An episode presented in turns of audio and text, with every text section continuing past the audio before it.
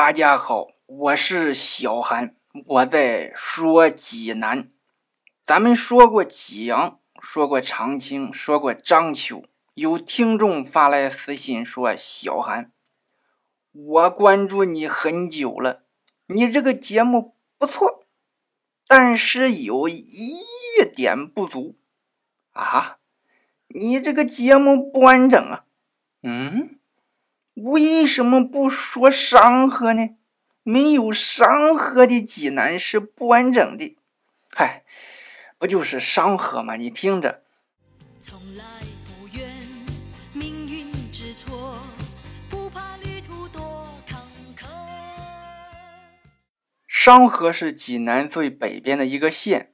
华夏民族有五千年的文明史，商河得六千年。你知道商河三千年前叫什么吗？叫麦丘城，麦子的麦，山丘的丘，城市的城。为什么叫这个名？那还得再倒推三千年。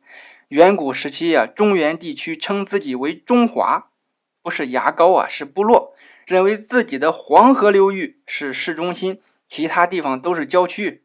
他们还给这些郊区起了外号：东边的叫东夷，南方的叫南蛮，西部的叫西戎，北面的叫北狄。这些乡巴佬怎么说呢？哎，不生火，吃生肉。当时山东就属于东夷，东夷还有分类，有这么一类叫来夷。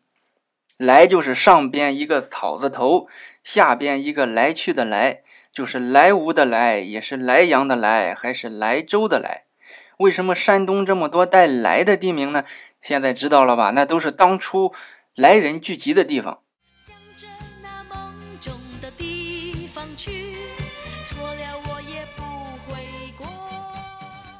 莱夷这个分组，他们有个巨大的贡献，就是培育出了小麦种子。可能你一听，感觉这有什么呀？植物种子落在地上就能生长，还用培育？没这么简单。我给你举个例子吧，你从野外找头狼，看看可不可以给你看家？肯定不行啊！祖先把野狼驯化成看家狗，用了两万多年时间。小麦也是一样。虽然用不了几万年，但也不是呃撒到哪里都能生长的，它需要一个筛选的过程。来人就成功的完成了这个筛选过程。那个年代给人们提供了粮食，很伟大，所以麦就代表来，来也代表麦。你去死海里查查，他说小麦名曰来。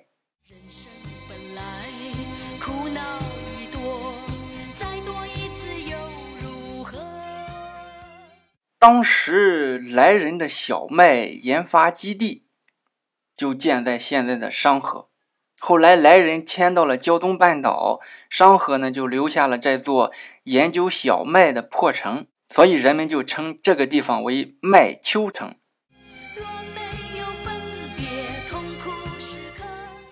有个成语叫“麦丘之祝”，祝呢是祝福的意思。这事儿发生在春秋战国时期，当时齐国的老大齐桓公来麦丘，也就是商河来打猎，路上遇到四个老头晒太阳。齐桓公他正在追一只鹿，追丢了，所以他看什么东西都瞪大眼睛。哎，一扭头就看到这四个老头。哎呦，这四个老头年纪可不小了。古代人们的平均寿命很短。汉朝人的平均寿命是三十九，唐朝是四十二，到清朝也不过四十五。当然有活过七十的，毕竟少。所以说，年过七十古来稀，大多数啊还是五十以内就去世了。齐桓公一看这四个老头，白头发、白眉毛、白胡须，身旁立着个蹦白的白拐棒棍儿。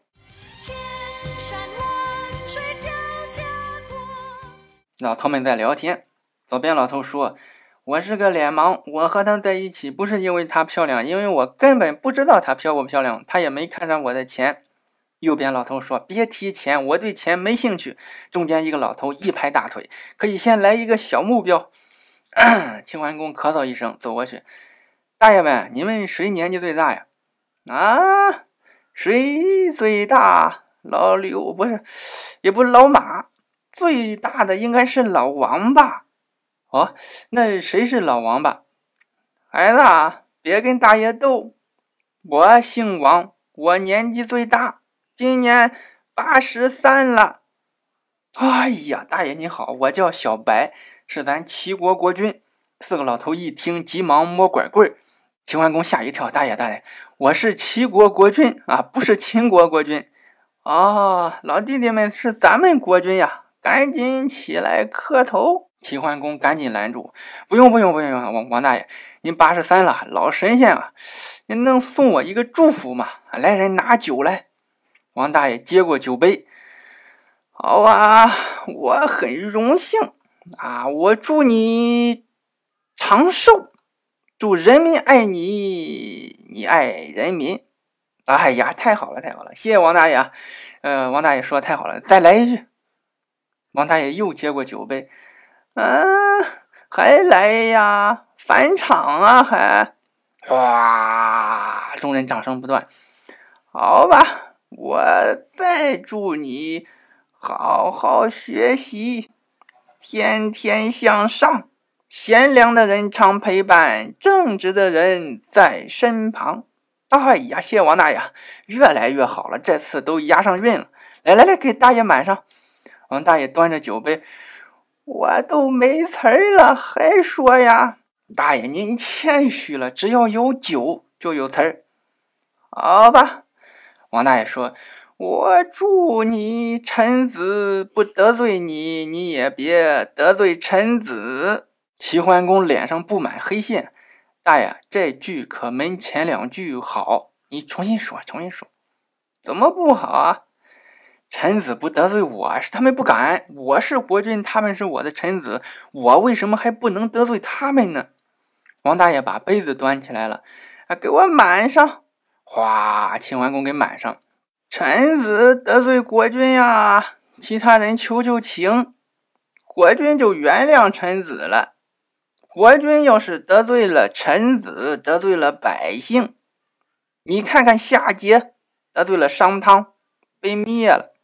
商纣王得罪了周武王，被灭了，被灭了还不算，到现在多少年了？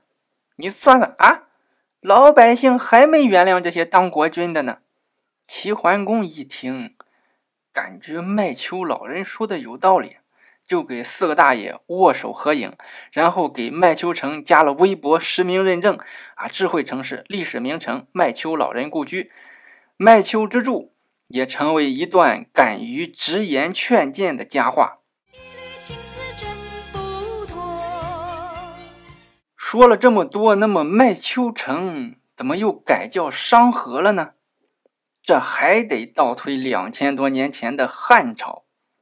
汉朝时候啊，黄河山东段发大水，三十多个城市被淹，四万多房屋被毁，百姓流离失所，民不聊生。